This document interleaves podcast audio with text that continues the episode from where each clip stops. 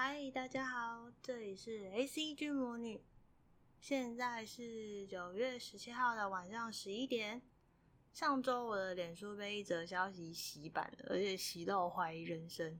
这是二零二零年日本最喜欢的动漫歌曲排行榜名次出炉了。一开始蛮多人都猜就是《鬼灭之刃》的片头曲《红莲华》应该会拿下冠军，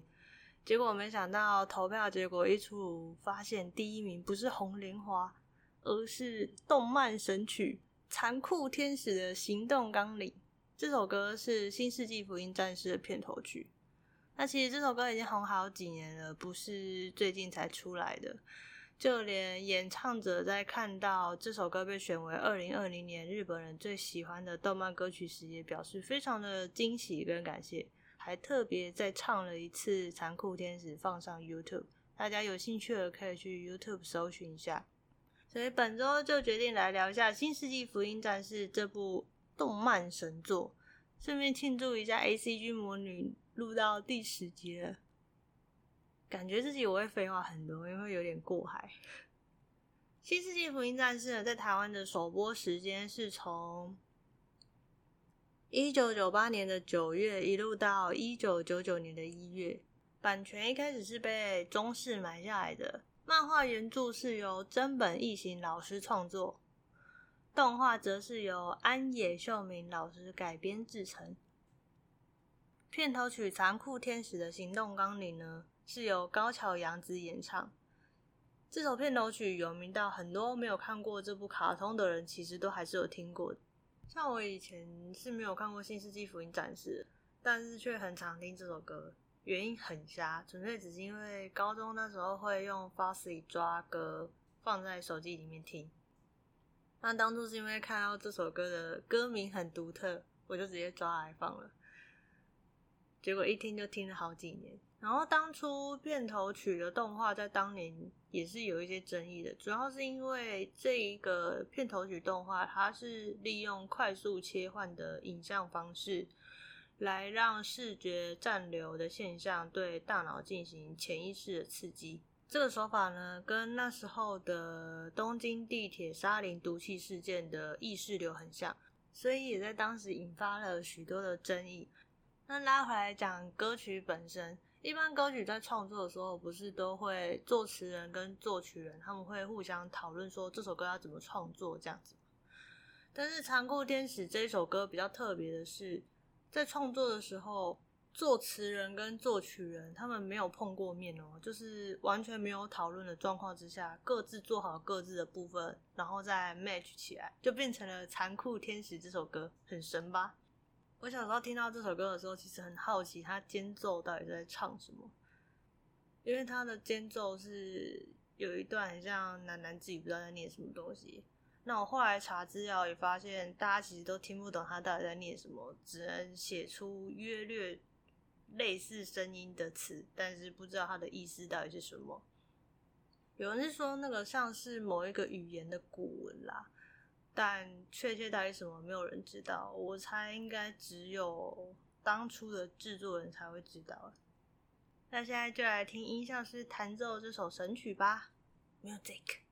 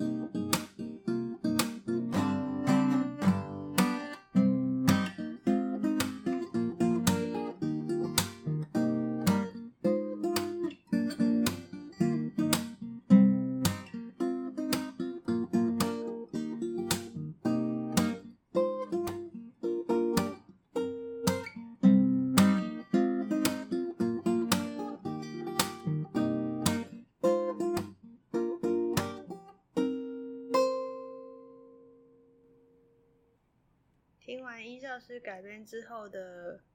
残酷天使》，大家有回想起《新世纪福音战士》的剧情了吗？《新世纪福音战士》的剧情主要是在描述主角定真嗣，他有一天莫名其妙就被他爸叫去操作初代机 Eva，然后打倒使徒的一系列过程。我后来觉得，其实定真嗣有点衰，他被 N 年没见的爸爸一见面就是叫去操作看起来很大只，然后又有点可怕的初代机。这人是他也没有受过训练，直接被丢一本操作手册，就说你就上去驾驶它吧。我在想说，如果换成是我爸对我这样的话，我应该会超不爽的。所以一开始定真是他就很不想操作初代机，因为觉得很莫名其妙。可是因为那时候。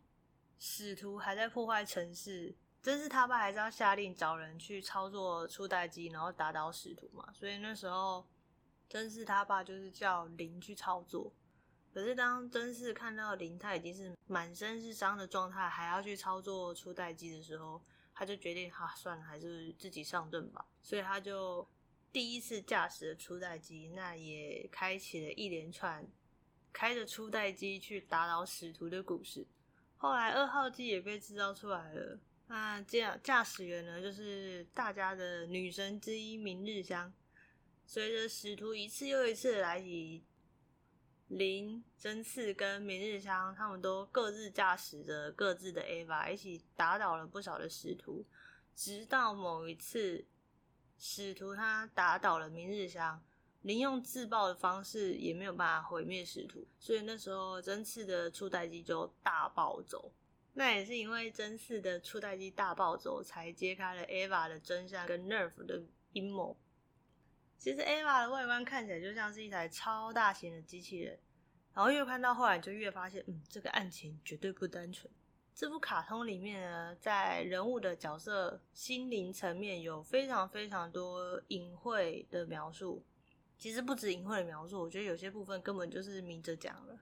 所以我在看《新世纪福音战士》的时候，很常看到胃很痛。可是偏偏因为我看动画的方式都是是边吃饭边看，所以前面几集看的时候，很常会消化不良，因为就边胃痛然后边吃饭。那拉回来继续介绍两位女主角。这部卡通里面大家最喜欢的就是綾波林跟明日香。林波林就是 Ava 零号机的驾驶员，他在故事的前中期就是一个情绪归零，反应也是零，身世又是谜的那种角色，一直到最后几集才有交代完他的背景。那明日香呢，则是 Ava 二号机的驾驶员，我还记得他第一次登场的时候是非常的有自信，然后跃跃欲试的想要去操作二号机。虽然他讲话的时候很长，就是太自信跟太骄傲，然后会让人家觉得哇、哦、有点刺。可是其实整体的剧情呢，也因为他出现了之后，比较没有那么沉闷啊，因为他都会跟真嗣打打闹闹之类的。像我记得有一集是他跟真嗣在练默契的那一集，我觉得那一集的搞笑成分很高。那一集的使徒呢，是他会从一个分裂成两个。那你要打倒那一个使徒，你一定要他的两个分身同时打倒。你只打倒其中一个的话，他还是会再生。所以 Nerf 这边的对策就是叫明日香跟真嗣他们一定要练到同步率很高，可以同时击倒使徒的分身。所以他们为了要练到同步率很高这件事，就一起听音乐、练舞步跟做很多。身体协调的训练，然后也在这集里面，我感受到真嗣他们那个十四岁的年纪应该要有的感觉，不然他前面的感觉都非常非常的沉重。其实我《新世纪福音战士》还没看完啦，大概差三到四集吧。看到目前为止，我觉得翎、真嗣跟明日香其实看起来很像是代表我们每个人心中的各种人格特质。然后 Eva 就比较像是我们的身体。我说这个之前呢，我可能要先说明一下我对个性的理解。我自己觉得每个人的个性呢，其实是由某些基本的要素组成的，就是每个人的比例会不太一样。像是冷静跟热情，可能每个人都有，只是比例不一样。比如说有些人的冷静是多一点，有些人的热情是多一点，跟网络上大家会写的什么什么星座就一定是很热情、很外向之类的那种想法会有点不太一样。那主角真次呢，他就比较像是内心会害怕、想要逃避的人格特质。这个其实也比较符合动物或者是人类他们最原始的战与逃里面的逃。明日香就是那个什么都很冲、过度逞强的人格特质，那它就是最原始生理反应里面战与逃的战。零比较特殊，我觉得零比较像是内心在建构对这个世界理解的那种大型数据集的感觉，所以它没有太多的情感，一切都处于从零开始的那种状态。那我刚刚有说到说这部卡通的三个主角其实很像心理层面上不同的自己嘛，主要是因为在看这部卡通的时候，很常会有一种看到自己的感觉。比如说像零在这部卡通里面，他的人际应对方式都是冷冷的，然后好像跟周遭环境有隔一层膜的感觉。这部分我觉得就跟我高中某一段时期有一点点像。那段时间其实很常会思考一些很多很神奇的事情，然后现在想想就觉得，嗯，有点庸人自扰。那真次的逃避呢？我觉得是大家一定都会有的，因为毕竟这是生物的本能，而且其实大家都很习惯趋利避害啊，一定会有那种不想要踏出去的时候。再加上其实我们二十五岁之前，脑部的前额叶都还在建构之中，所以。二十五岁之前，我们都蛮习惯是跟随着杏仁核去做动的，所以我每次看到真是他们边呐喊边操作出呆机的样子，就会想到，哦，干，这就很像是我们要去做某件事，但是我真的很不想去做，内心边呐喊边去做这件事情的 feel。明日香的那种过度逞强，不想要接受人类有脆弱的这一个设定呢，比较像是上一个世代所倡导的那种军事化教育，他们就会觉得说，人类脆弱这样子是不行的，你一定要经过千锤百炼之后，才会变成非常非常强大的自己。某种程度上面，我觉得这根本就是在否定部分的自己，所以才会导致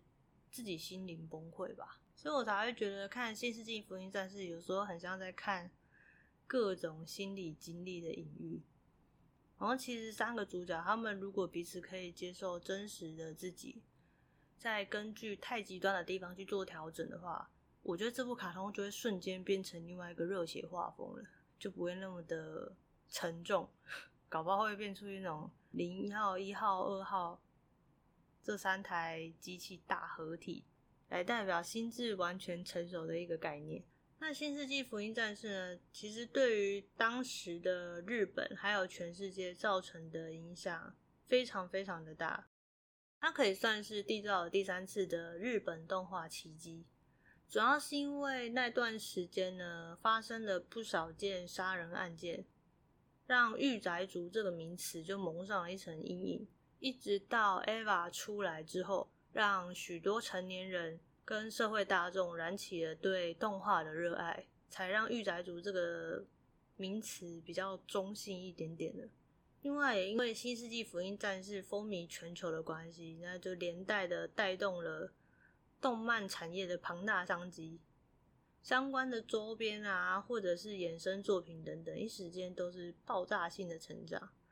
甚至一直影响到现在哦。最近还是有很多游戏啊，或者是厂商都会跟《新世纪福音战士》做合作，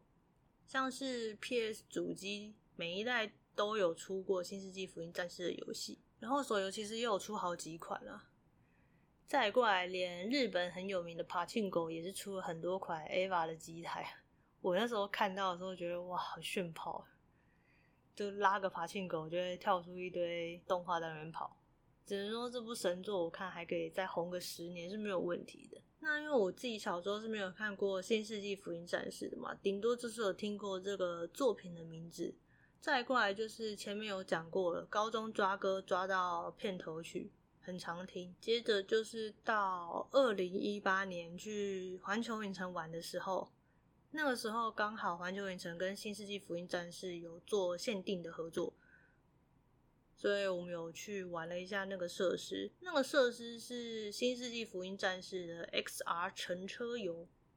我记得那时候排队真的排超久，排了两个小时吧。可是玩完之后，你就会觉得那个排队啊、等待都是非常非常值得的。那次的合作呢，是模拟你坐在一辆车子里面，然后外面是使徒跟初代机在战斗。我只能说，环球影城的 XR 超赞，它 VR 空间感做超好，然后再搭配设施的重力调控，临场感真的是超乎期待。我还记得我们有一幕是从使徒跟初号初代机的脚下经过，然后那个时候你抬头往上看，你真的是会赞叹那个战斗场景，像那个使徒手扒过来啊，你真的会很有感觉。我跟音效师玩完之后都非常赞叹那个 XR 技术，然后也觉得日本这方面真的很厉害。以后那个游乐园啊，如果直接变成 XR 乐园，应该很赞。就是反正很省空间，你也不用架云霄飞车的轨道，也不用架旋转木马或者是摩天轮等等，你就是一个 VR，再搭配一个可能立方体的空间，然后可以让设施去操控那个重力体感，这样就可以了。希望之后日本可以出一个 XR 游乐园啊！如果出了的话，我应该就立刻冲去玩。好，那进入每一周的 ACG News Time，这次还是任天堂的消息，就是九月八号的时候，任天堂公开最新的《萨尔达无双：灾厄启示录》。这片游戏呢，将在十一月二十日发售，主要是在描述旷野之息一百年前海拉鲁王国的大灾厄故事。那我从那个预告的影片看起来，大家除了可以操作林克之外，还可以操作萨尔达、四音节等等这些角色。那在武器使用方面呢，除了原本的枪啊、矛啊、弓之类等等，旷野之息里面的那个定时炸弹那些特殊的道具也都可以使用哦。大家到时候再一起拭目以待吧。好啦，这频道也默默迈向了第十集，我自己也是蛮讶异的啦，因为最一开始的时候想说就是看个通灵王的 remake。有感而发录了第一集，后来呢，第二集就是因为刚好《灌篮高手》的手游出现了，就边玩顺便边录了第二集。再过来就慢慢习惯，开始每一周写一下访纲啊，写一下讲稿，想一下下周主题等等。再过来，甚至连音乐都出现了。接着就慢慢的做做做做做，做到今天的这个第十集了，时间也是过蛮快的。其实当初做好像才七月多吧。这个频道从一开始讲话很干，不知道要讲什么，随便乱讲，做做做做做，就做到了现在，变成一个有大概样子的节目了。也从一开始没有配乐，做到现在每一集都有配乐了。这边要非常感谢我们的音效师。他很辛苦的，每一周要拿一到两首歌来做改编，然后因为我们都是上班族嘛，所以我们可以用的时间只剩下班的时间。那下班呢，我们其实还要煮饭啊，做其他的事之类的，所以每一天可以拿来改编或者是写稿子的时间，可能只有一到两个小时吧。他都会笑说他是血汗音效师。那还有感谢 Podcaster 公会的大家，就是我每次在群组里面，只要一聊到 ACG 话题的时候，大家都会非常的热络在讨论，那感觉真的超棒，真的有回到像是小时候大家下课在聊天的那种感觉，很赞，根本一解上班的压力。最后最后，我要来感谢收听这个 Podcast 频道的各位，就是不管是我和一教师的亲朋好友们，或者是。网络上点进来收听的朋友们，都非常谢谢你们的收听。之后怀旧卡通的系列还是会继续做下去的，然后有机会的话，也会再跟其他的频道去做相关的合作，再请大家一起期待一下吧。好啦，今天就先录到这边，加油呢，See you next time。